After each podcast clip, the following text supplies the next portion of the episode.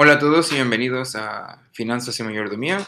Somos su anfitrión Juan Pablo, David y la inteligencia artificial. Hoy vamos a romper un poco el formato, bueno, romper del todo el formato tradicional que hemos establecido por los últimos tres episodios. y en vez de hablar sobre el, libro, vamos a tener una entrevista con una abogada muy prestigiosa doña Carmen. Vamos a hablar sobre la bancarrota. Ah, bueno, primero que todo, hola. hola. Hola, hola y gracias por la invitación. la, déjeme introducirla a los oyentes. Muchas gracias por conceder la entrevista. Va a ser muy interesante, vamos a aprender bastante. Yo, la verdad que no sé nada sobre la bancarrota más allá de algunas cosas que he escuchado pero es mejor escuchar de, un abogado, supongo, ¿verdad? Ok, bueno, lista cuando, cuando quieras comenzar las preguntas. Bueno, es lo que puedo responder. Primero, me supongo que me interesaría saber qué es lo que le llama la atención a usted sobre ese tema de la bancarrota como, como un profesional. Bueno, para mí personalmente es una forma de escape, una forma de, de pedir auxilio, una forma de dejar de sufrir, por el tema de las finanzas.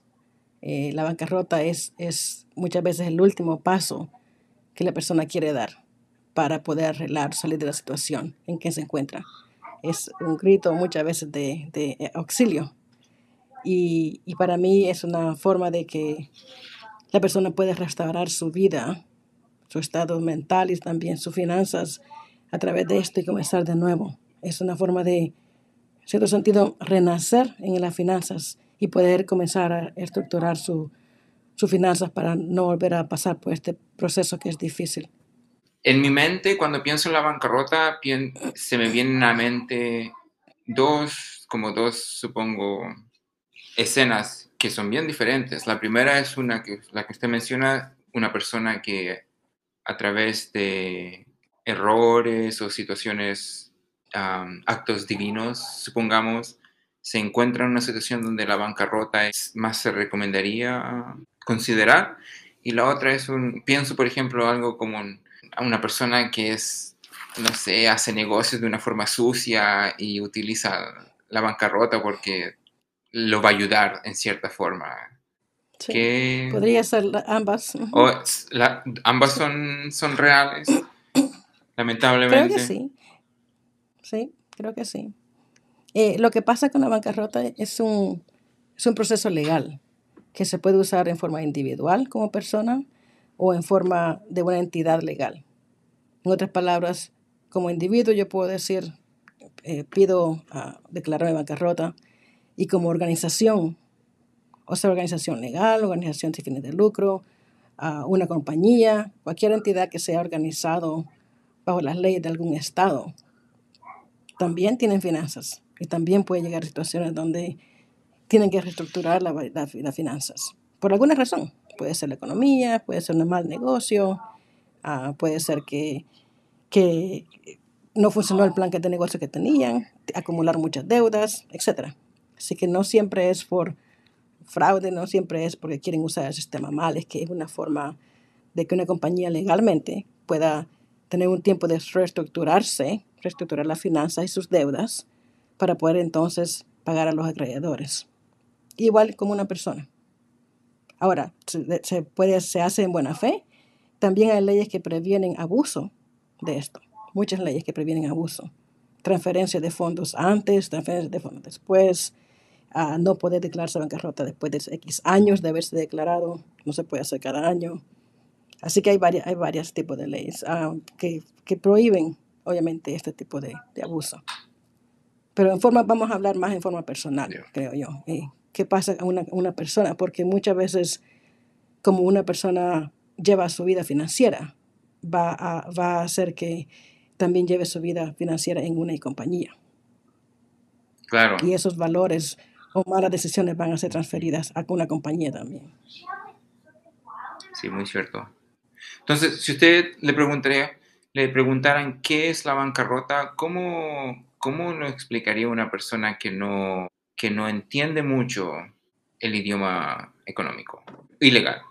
Bueno, en forma simple diría que es un proceso legal donde alguien usa alguna ley que el gobierno federal ha, proveído, es una ley federal en Estados Unidos, y que permite que alguien tome ventaja de esas leyes para comenzar de nuevo y estructurado. Así que es un proceso legal, ah, no hablando del área, como dije, emocional, de lo que pasan a través de esto, pero es un proceso legal que tiene comienzo y tiene un fin. ¿Cuánto toma más o menos desde que se, se entrega el primer papel, el primer documento? Ah, de verdad que varía dependiendo en qué, qué, tipo de bancarrota. No hay un solo tipo. Por ejemplo, ah, si uno quiere liquidar totalmente sus deudas y todo lo que tiene, es en capítulo 7. Eh, si uno quiere, tiene algunos bienes y quiere estructurar su deuda, pagar algunas y no, no otras que no puede pagar a ciertos acreedores, puede ser capítulo 13. Si es uh, una organización, puede ser otro capítulo. Si es una ciudad, también ciudades pueden declarar su bancarrota, es otro capítulo. Y cada una va a tener su proceso dependiendo del capítulo, dependiendo de qué tan grande el caso es, dependiendo de cuántos acreedores hay, um, dependiendo qué tipo de estructuración para salir de la bancarrota. Ah, por ejemplo, el capítulo 7, que es el, liquidar todo, es, es, más breve. Puede tomar, un, no sé, un año o dos, dependiendo. Si es una reorganización de deuda, capítulo 13 puede tomar hasta cinco años. Wow. Así que eh, depende, como dije, depende. Hay muchas personas que tienen, por ejemplo, casa, un auto y tienen mucha deuda. Puede ser porque tuvieron una enfermedad, no puede uno pagar los gastos médicos y los ha forzado a decidir, no puedo, no quiero perder la casa, pero tampoco puedo pagar todo esto. Entonces ah, tienen un trabajo fijo, así que el proceso de la bancarrota les ayuda a poder decir, ok, ciertas deudas vamos a pagar un porcentaje de deuda. Por ejemplo, tarjetas de crédito, en lugar de pagar 100%, puede ser que paguen o 0% o 10%. Hay otras deudas que tienen que pagarse 100%, como el IRS, por ejemplo. Deudas estudiantiles. Así que depende de qué tipo de deuda uno tiene, puede tomar tiempo pagarlas o puede ser que uno pague un porcentaje o no pagar nada. Hay, hay dos cosas que sobresalieron. La primera es, no es tan relacionada, pero por, por alguna razón me recordó que muchas personas piensan o, o, tienen, se les presenta la idea de el dinero, la riqueza y que todo puede ser rápido pero cuando uno de verdad se pone a trabajar en eso, se da cuenta de que es todo un proceso lento, de que la verdad es, es, lento, no es, no es rápido, no pasa de un día al otro o de un año al otro, es, estamos hablando de años que se demora uno en establecer todos los, procesos. Y eso se refleja también en, lo que es la bancarrota. No, no, todos los casos son iguales. Hay unos que toman años para llegar a ese, ese tipo de deuda o dificultades en sus finanzas y otras mucho más rápido. Por ejemplo, personas que las han perdido en el trabajo y de repente ya no pueden pagar la hipoteca, ya no pueden pagar su auto y tienen que decidir pagar para comida, para el alquiler, pero no otras cosas. Ah, y eso puede pasar bien rápido. Ah, si la gente no tiene ahorros, y eh, no tiene otro, alguien que le ayude, puede terminar bien rápido acumulando bien rápido la deuda, especialmente cuando hay intereses. Otros son cuando las personas tienen enfermedades y que tienen que ir al hospital, una operación, 100 mil dólares, 200 mil dólares, y tampoco pueden tener alguien respaldo, a veces no tienen seguro médico o no les cubre todo, y eso también puede pasar bien rápido. Así que hay cierto estigma en la sociedad asociado con bancarrota, lo cual a veces es injusto. No siempre es porque la persona fue negligente. Tal vez pudieron haber tenido algún tipo de ahorro, pero no todo el mundo tiene 200 mil dólares de ahorro para poder pagar una operación médica. Entonces, eh, por eso, en ese sentido, ah, de verdad que no hay que prejuzgar, porque uno no sabe la situación de cada persona, cómo llegó a ese nivel. Eh, pero el estigma está.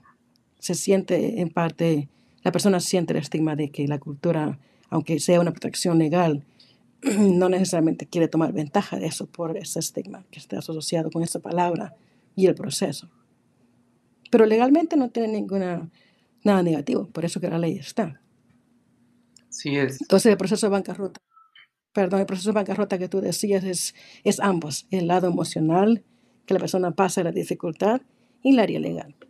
Me hace sentir bien saber de que el sistema piensa en situaciones como esas y prepara leyes en caso de que una persona llegue a una situación como esa, donde solo la bancarrota, donde es tanta la presión económica y emocional de que básicamente un, lo único que lo puede ayudar a una persona es que le digan, ok, te perdonamos, o no en este caso perdonamos, pero eliminamos lo que ocurre para que no tengas que pensar en eso y te puedes enfocar en otra. Básicamente lo que explica usted en, al comienzo, en mejores palabras, es... ¿por, ¿Por qué digo esto? Lo digo porque yo solía pensar de que el mundo económico era bien blanco y negro. Si o te iba bien o te iba mal, y si te iba mal, estabas, eh, dependía de ti no sabía de que habían ayudas como estas, por ejemplo. Es parte del de quizás pedir auxilio. Yo creo que no, no, vivimos en una isla, vivimos en una sociedad y a veces la persona no sabe a quién acudir, no sabe cómo salir, pero lo primero que hay que hacer es de verdad consultar a un abogado que le dé que le ayude a, a salir de esto y decir, ok, ¿qué opciones tengo? A veces la bancarrota no vale la pena porque va a arruinar el crédito. Ah, una vez alguien me preguntó, bueno, tengo deuda, quiero declararme bancarrota. Solamente eran 20 mil dólares. Para mí, de verdad que no valía la pena para el individuo arruinar su futuro con el crédito y lo demás. Pero se puede hacer bancarrota 20 mil dólares, claro, se puede hacer, pero a largo plazo, ¿cómo va a afectar eso su crédito? ¿Cómo va a afectar otro potencial negocio que quiera tener? Etcétera. Entonces, hay, cuando, cuando se ve eso, hay que decidir qué es lo mejor para la persona. Puede ser que no sea liquidar, puede ser que sea reestructurar la, deuda. Y eso le, da más tiempo para tratar con un acreedor, para poder decir, en lugar de pagarte un año, bájame el interés, por decirlo así, y te pago en cinco años. Y aún así está pagando la deuda. Así que no es blanco y negro. Esta área eh, está hecha específicamente para que personas que tengan un nuevo comienzo. ¿Quién, que tenga un nuevo comienzo y se ¿Quién diría usted, quién diría usted puede declararse en bancarrota? En cualquier individuo, cualquier persona que sea mayor de edad, ah, te podría hacerlo. Eh, también cualquier entidad legal que esté incorporada en un estado. Incorporada legalmente. Mayor de edad es 18. 18 años o 21. Tendría que haber, ah. 21 años. Pero como individuo, uh, normalmente son personas que ya son mayores y ya tienen deudas, son un jovencito, jovencita, no va a tener ese tipo de deuda. Uh, otras, otras personas que quien no puede declararse bancarrota. Uh, voy, ciertas deudas que no se van a terminar, por ejemplo, la deuda estudiantil. Eso no lo van. Hay, hay excepciones, pero por la mayor parte no se puede.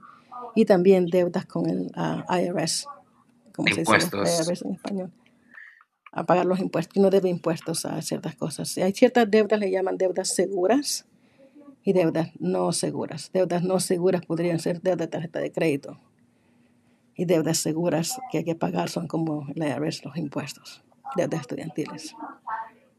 Ah, hay otros tipos, hay excepciones, pero entonces, ¿quién se puede declarar? De verdad, individuos, personas y a entidades legales. Hola Carmen, he estado escuchando atentamente y me, me, queda muy claro lo que estás diciendo, pero aún así quisiera ser bien puntual en cuanto a una pregunta. Tú sabes que el podcast es con respecto a la finanza y mayordomía. Y tengo una, una pregunta. Eh, nosotros los cristianos, específicamente un pastor o bien un miembro de una congregación local, ¿podría utilizar este, no sé si utilizar la palabra o acogerse, no sé, tú me corriges, este sistema de bancarrota o, no corresponde. No hablo en el aspecto de cómo se vea en el sentido de si es un pecado o no, sino que legalmente. Sí, la respuesta fácil es, sí. Una persona que es cristiana sigue siendo persona biológica y obviamente una entidad que puede declararse bancarrota. Eh, igual, ah, si fuera una iglesia incorporada, como, como iglesia en el estado donde se encuentra, ah, también puede tomar ventaja en sentido, tomar ventaja, usar las leyes de bancarrota para poder ah, reorganizar sus deudas o liquidar sus deudas. Es diferente a una iglesia que no está incorporada y no está registrada. Es la iglesia que solamente son personas que se reúnen, es una iglesia, pero como no está reconocida por el gobierno porque no se ha registrado, entonces no, no puede tomar ventaja o acoplarse a las leyes de bancarrota porque no existe legalmente. Ok, así que una persona cristiana, sí, sí, claro que puede tomar, puede declararse bancarrota. Entiendo. Eh, corrígeme si, si me equivoco. Entonces, todo lo demás que tú dijiste con respecto a lo legal que nosotros llamamos, se aplica, se aplicaría a nosotros. Sí, igual a un pastor. Si un pastor tiene deudas, el pastor también tiene ingreso o tiene tragedias, como dije, en área médica, o algo le pasó a la familia, ha conocido un pastor que se le quemó la casa y recibió eh, dones o regalos de la congregación. Pero si fuera una tragedia donde pierde todo y, y, la bancarrota le va a ayudar, también puede tomar ventaja de eso y acoplarse a eso. si entiendo bien, la, una persona eh, se refiere a, una, a, un humano con pulso y a una como corporación o Ah, claro, hay, hay, hay, dos, varios, dos tipos, digamos, de entidades. La persona biológica, tú y yo, y la persona que es una entidad legal, que es una, cualquiera, cualquier corporación, o sea religiosa, o sea con fines de lucro, o corporación sin fines de lucro, que esté registrado o, o incorporado en un estado. También tienen, tienen forma de dirigir están construidas para registradas, como cómo se, cómo se definen, cuál es su nombre, cuáles son artículos de fe o artículos de incorporación, cómo se regulan ellos, todo eso es legal. Y entonces se crea la entidad, un personaje legal. Y ese personaje legal puede también declararse bancarrota. ¿Y cuál sería el proceso legal para...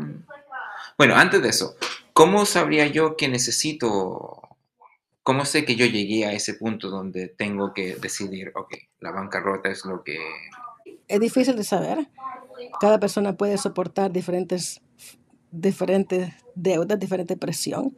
Hay personas que 100 mil dólares, 200 mil dólares de deuda no les molesta y trabajan con ello y uh, toman, usan préstamos, le dan préstamos, eh, eh, hacen lo que pueden para reorganizarse, etc. Y están bien. Hay personas que con 25 mil dólares están ahogando y no le ven salida. Entonces lo mejor que hay que hacer es consultar con un abogado. Si se siente que no tiene salida, como digo, puede ser bastante deuda, puede ser poca deuda, consultar para ver si, si vale la pena. Eh, hay, un costo de, de archivar eh, los documentos en la corte, pero también costo legal. Así que también tiene que tener suficiente para poder pagar al abogado. No es, no es tan caro, dependiendo qué tipo de, de bancarrota será, dependiendo cómo el abogado ah, decide en qué, qué, capítulo declarar, declararse, bajo qué tipo de bancarrota. Entonces puede ser algo bien corto. Ah, se va a la corte unas cuantas veces, hay una, una persona en la corte que se encargará del caso, por decir así, el abogado, y puede ser más rápido. Si es, si es a muchos acreedores, como dije, compañía o personas, muchas personas a quienes debe, le debe dinero, entonces pues, se va a complicar más. Y el proceso va a ser más largo. Ir más a la corte, tener más reuniones con los acreedores, tener, a identificar, hay que identificar todas las deudas, quién, quién es, cuánto dinero es. Iba a preguntar si existía una diferencia de costo entre el tamaño de la deuda o o eso no es solamente la complejidad lo que usted dijo que afectaba el costo, no el tamaño. Eh, bueno, hay un costo, tendría que ver más detalle, pero hay un costo inicial para archivar, dependiendo bajo qué capítulo uno está pidiendo bancarrota. Entonces, si una deuda uh, menor y uno, o aunque sea mayor, uno va a liquidar, entonces hay, cierto porcentaje de la deuda Ah, que tienen que pasar a través de la corte para pagarles a lo que le llaman el trustee, no sé cómo se trustee, a, a la persona encargada que va a ver el caso y asegurarse que los acreedores sean pagados y cierto porcentaje de, de dinero se va a ir a través de ese trustee para que pueda poder asegurarse que es que lo que se decida en la corte a quién pagarle cuánto porcentaje sea se lleve a cabo a través de X años. Así que ah, hay varios costos, me imagino que hay varios costos, no puedo decir en estos momentos porque de verdad que depende bastante de, del caso, depende de qué, abogados tengan, de que, verdad hay unos que son compañías grandes, hasta ciudades, ah, son bien complicados. Ah, por ejemplo, si es una ciudad, tienen que ver con quienes deben dinero, tienen empleados, hay varios fondos que ellos manejan, eh, jubilación para personas, etc. Entonces todo eso tiene que manejarse a través de, de la bancarrota. y eso es mucho más complicado. ¿Existen organizaciones sin fines de lucro que ayudan a las personas en el proceso? Existen, pero hay que buscar. Normalmente ah, serán, serán pocas. hay que buscar un, lugares que se llaman ah, servicios legales, que son no bufetes de por sí, son como organizaciones sin fines de lucro que tienen programas internos a veces, que tienen ah, abogados que dan consulta gratis, o por ejemplo, tienen abogados que contratan con esas organizaciones que cobran poco para poder ayudar a la persona. Ah, es cuestión de llamar, se llaman, a, normalmente uno busca, se llaman servicios legales, no non-profits, ah, se llaman sin fines de lucro. Y tienen abogados que uno puede, que uno, con ellos, que contratan con ellos para poder dar servicios a bajo costo.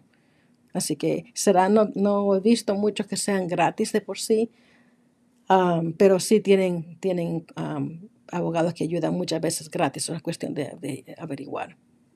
Claro, otra vez, muchas de esas eh, organizaciones requieren que la persona no tenga ingresos o no tenga ah, bienes. obviamente una compañía grande no va a ir a una organización sin fines de lucro pedir ayuda, van a tener abogados. Así que el individuo, la persona que, que está pasando por esto, son las que más van a ir a una organización sin fines de lucro a buscar un abogado que cobre menos. Entiendo. ¿Cuál es el proceso legal?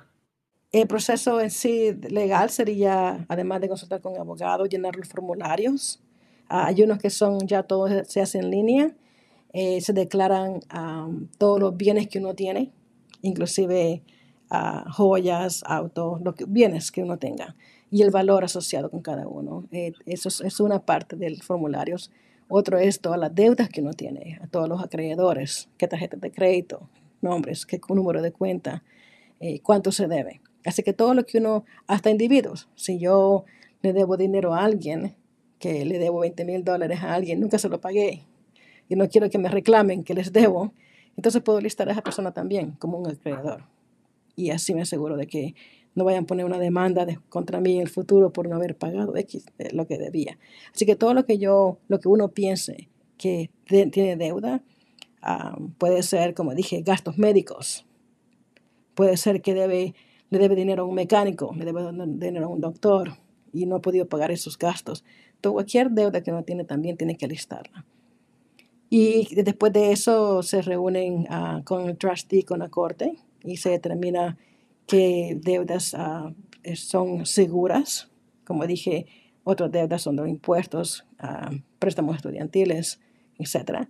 Y se determina qué porcentaje se va a pagar a las deudas no, ah, no seguras, no aseguradas.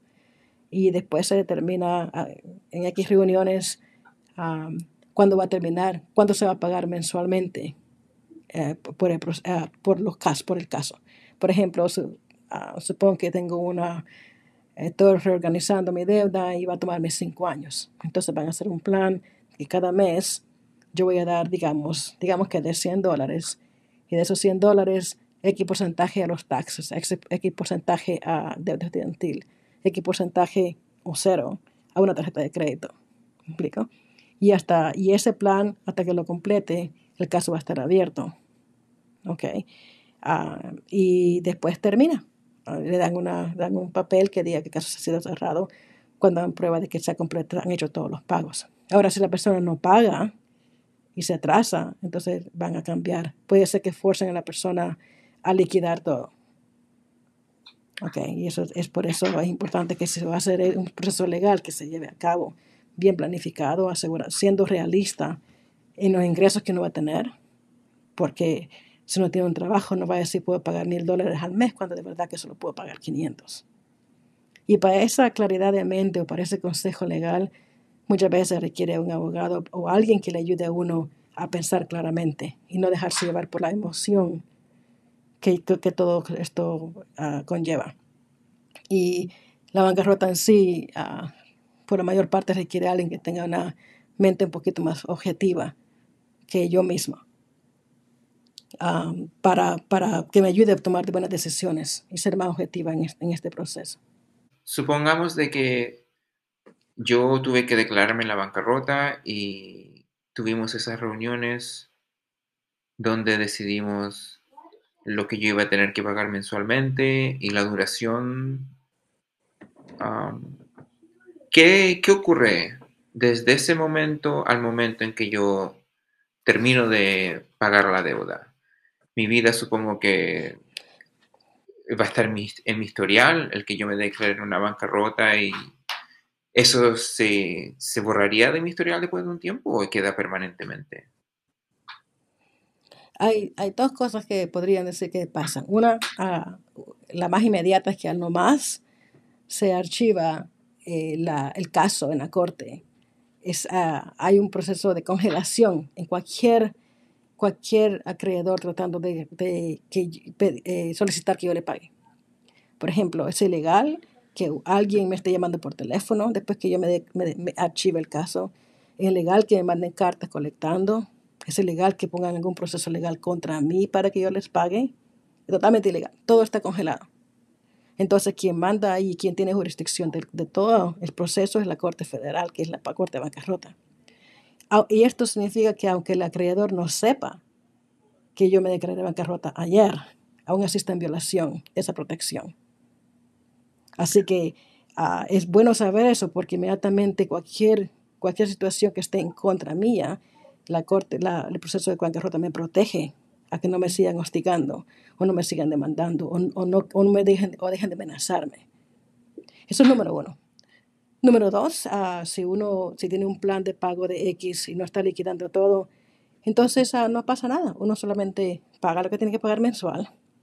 Uh, los abogados hacen los reportes necesarios o uno mismo manda los reportes, si ese es el caso, eh, y se mantiene en el horario que ellos le han dado uno de pago que uno ha negociado con ellos para uno poder pagar. Si es un caso de tres años, a los tres años, y si todo se ha pagado, eh, la corte o el trustee manda un papeleo que diga que ya se terminó el proceso. Si son cinco años, a los cinco años termina. Y después de eso, uh, sí afecta el crédito. Ahora, el crédito afecta a diferente si he liquidado todo o si he reorganizado la deuda. Claro que es más positivo si yo he reorganizado la deuda porque sí he pagado parte de la deuda a los acreedores. Pero aún así, eh, queda en el récord ah, por X años, no voy a decir cuántos, uh, porque no, perdón, no estoy muy segura eh, si son 10 años ah, o 7 años. yo sé que con respecto a la corte, la persona no se puede declarar bancarrota otra vez durante un periodo. Y esos periodos normalmente son, creo que, 7 años. Así que, ¿pasa algo? Sí. Ahora, lo bueno de eso es que la persona comienza de nuevo, comienza a, organizar sus finanzas, lo que ustedes saben muy bien, y comienza a, no endeudarse, a manejar mejor sus su finanzas para no llegar a ese nivel, otra vez a esa situación. Entonces comienza a construir otra vez su crédito. Entonces eh, puede afectar a veces ciertos trabajos, porque a veces hacen chequeo de crédito, verifican el crédito. Ah, mm. Ciertos trabajos hacen eso, no todos, pero ciertos hacen eso. Ah, puede afectar a, alguna ah, petición para un familiar en inmigración, pero no necesariamente. Si uno muestra que está pagando la deuda y está en horario y no ha violado nada, no se mira negativo eso. Se mira que la persona está tratando y que está haciéndolo. Así que podría, es negativo, se mira inicialmente negativo porque afecta el crédito, pero no significa que no se puede volver a construir el crédito. Y después de unos tres años, más o menos, quizás ya la tarjeta de crédito o cualquier otro crédito está viendo que uno está pagando y, y comienzan a ver que uno está mejorando su situación. Y es cuestión de, otra vez como tú dijiste antes, cuestión de tiempo. Tener paciencia porque el tiempo va a ayudar a arreglar, a arreglar a la situación. Carmen, tú utilizaste una palabra que se ve negativo, pero por nuestro lado, eh, eso se traduce a nosotros como, como pecado. ¿Tú consideras que un cristiano pecaría al solicitar este beneficio o es algo legal nada más? No, no deberíamos verlo como algo pecado. Buena pregunta. todo depende, creo yo, de, de cómo, por qué uno llegó a esa situación. Si alguien tuvo una emergencia médica o algo, tuvo una situación extrema que no tuvo control y llegó a, a tener estas inmensas deudas, ¿cómo se va a considerar eso pecado de por sí? Uno podría argumentar que uno fue negligente y que no anticipó este tipo de cosas, pero no todo se puede anticipar en la vida. Así que, por ejemplo, si no pagué una deuda de 10 mil dólares y pude haber ahorrado ese dinero para no llegar a tener deuda, me imagino que algunos pensarán que pequé al, haber sido negligente y no haber hecho, al no haber tenido buena mayordomía de mis ingresos y, mi deuda. Pero yo personalmente no lo veo como pecado en sí, yo lo veo como un proceso legal.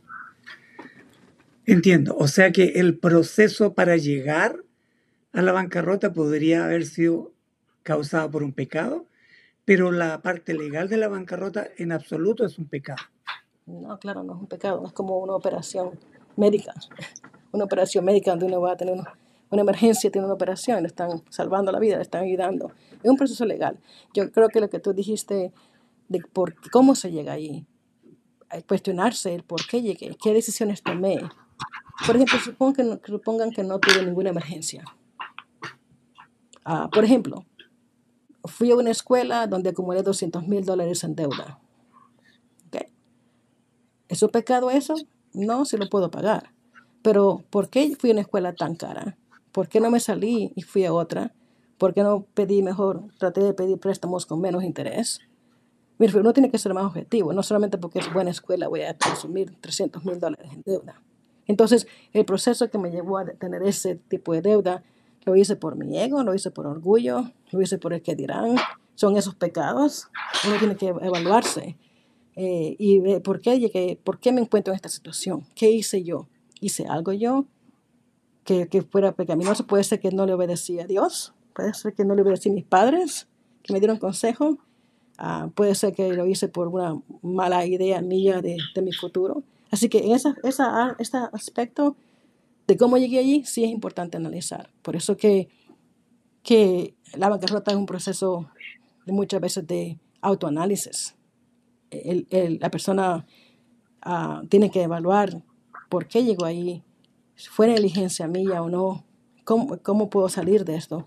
Y después de salir, igual, cómo asegurarme que no vuelva a cometer los mismos errores. Si fue un error mío, no fue una emergencia, ah, cómo asegurarme que tenga ah, diferentes canastos donde he puesto mis inversiones, por ejemplo, diferentes formas de protegerme. si, me, si llego a perder el trabajo, ¿Qué voy a hacer si pierdo el trabajo? ¿Qué otra, ¿Quién me puede ayudar? ¿Dónde puedo ir? Para no terminar en deuda otra vez. Así que hay que, es un plan de análisis qué hice y qué no hacer para evitar llegar a ese mismo nivel, a ese mismo proceso de bancarrota. Entonces, ¿qué pasaría después de la bancarrota? Bueno, después que el caso es cerrado, como hablamos un poquito recién, después que el caso es cerrado, legalmente terminó. El crédito es afectado, uh, uno comienza a comenzar a reconstruir el crédito, en otras palabras, pagándola, pagando sus deudas, pagando a tiempo, eh, y el auto análisis que uno hace para no volver a caer en esto. Como dije, ciertos trabajos que van a afectarlo a uno, si yo me quedo sin trabajo y tengo que buscar otro, si, si el empleador dice voy a hacer un chequeo de crédito, entonces hay que ser honesto y va a salir y hay que explicarlo. Ahora, no significa que le van a negar el trabajo a uno, a muchos lugares ellos quieren honestidad. Muchas veces no es, como digo, no es ilegal declararse bancarrota, es totalmente legal. Así que el, el hecho de declararse eh, bancarrota no, es, no tiene ninguna connotación ilegal para nada, es una protección. Así que si la persona ah, dice, sí, me declaré bancarrota, estoy pagándolo, estoy pagando mi deuda por el horario, no, no está haciendo nada malo. Así que eh, parte de eso es, eh, ¿qué pasa después? Es, es ah, analizarse para no volver en lo mismo, sentirse cómodo con el proceso y decir, bueno, hice lo que, lo que tuve que hacer, ahora me toca reconstruir, eh, planificar eventualidades. Siempre es bueno planificar qué puede pasar en mi vida, ah, qué pasa si se me se enferma el hijo, qué pasa si, si mi esposo se, tiene un accidente, qué pasa si tengo una hipoteca y no puedo pagarla. ¿Qué pasa si tengo un seguro de vida o no? ¿Qué pasa si, si yo soy la que gano el dinero y qué va a pasar con mi familia? Hay que tener un plan A, un plan B, un plan C y a veces plan D. A veces uno decide, eh, eh, ¿puedo seguir en este país o no? Tengo opción de ir a otro país. Si la vida aquí no se puede hacer, ¿por qué no? Entonces es una forma de reevaluar. Ah, y, yo creo que es una forma de, de pensar más abierto. a decir, ok, ¿cuáles son todas mis opciones? Cuál es la opción mejor para nosotros como familia, para conmigo y con mi familia. Y entonces es eso. Más allá de lo que puede pasar con el crédito, porque de verdad que es cuestión de tiempo reconstruirlo. Eh, creo que eh, las tarjetas de crédito muchas veces comienzan a llegar bastante rápido, sabiendo que uno ya pasó por esto. No es bueno aceptar tarjetas de crédito para tenerlas nomás así y volverse a meter en lo mismo. Eh, a veces hay que, hay que asegurarse que vayan a consejería porque hay que cambiarles la mentalidad de que no se pueden seguir comprando cosas que no necesitan o gastando en cosas que no deben. Analizar, a minimizar gastos. Muchas veces, si es necesario un ajuste de vida, también hay que hacerlo. No es necesario tener el mismo estilo de vida de antes. Si gastaba 200 dólares en, en comida antes porque iba a comer al restaurante, entonces no hacerlo más. A, dejar, por hacerse un presupuesto, como ustedes han explicado. Es súper importante un presupuesto eh, de mis entradas y todas mis salidas, en qué economizar, qué es lo que es esencial para vivir qué es lo que es importante, no son la misma cosa. Eh, yo comenzaría con un presupuesto de todos los gastos que tengo, todo lo que anticipo, y estructurar mi vida alrededor de qué puedo de verdad eh, pagar y no, qué no puedo pagar. Y entretenimiento es algo que es superficial y algo que no es necesario. Así que si es necesario cortar entretenimiento, se corta. Eh, si es necesario dejar de comprar ropa porque no requiero ropa de por sí, no requiero la última moda, se quita eso.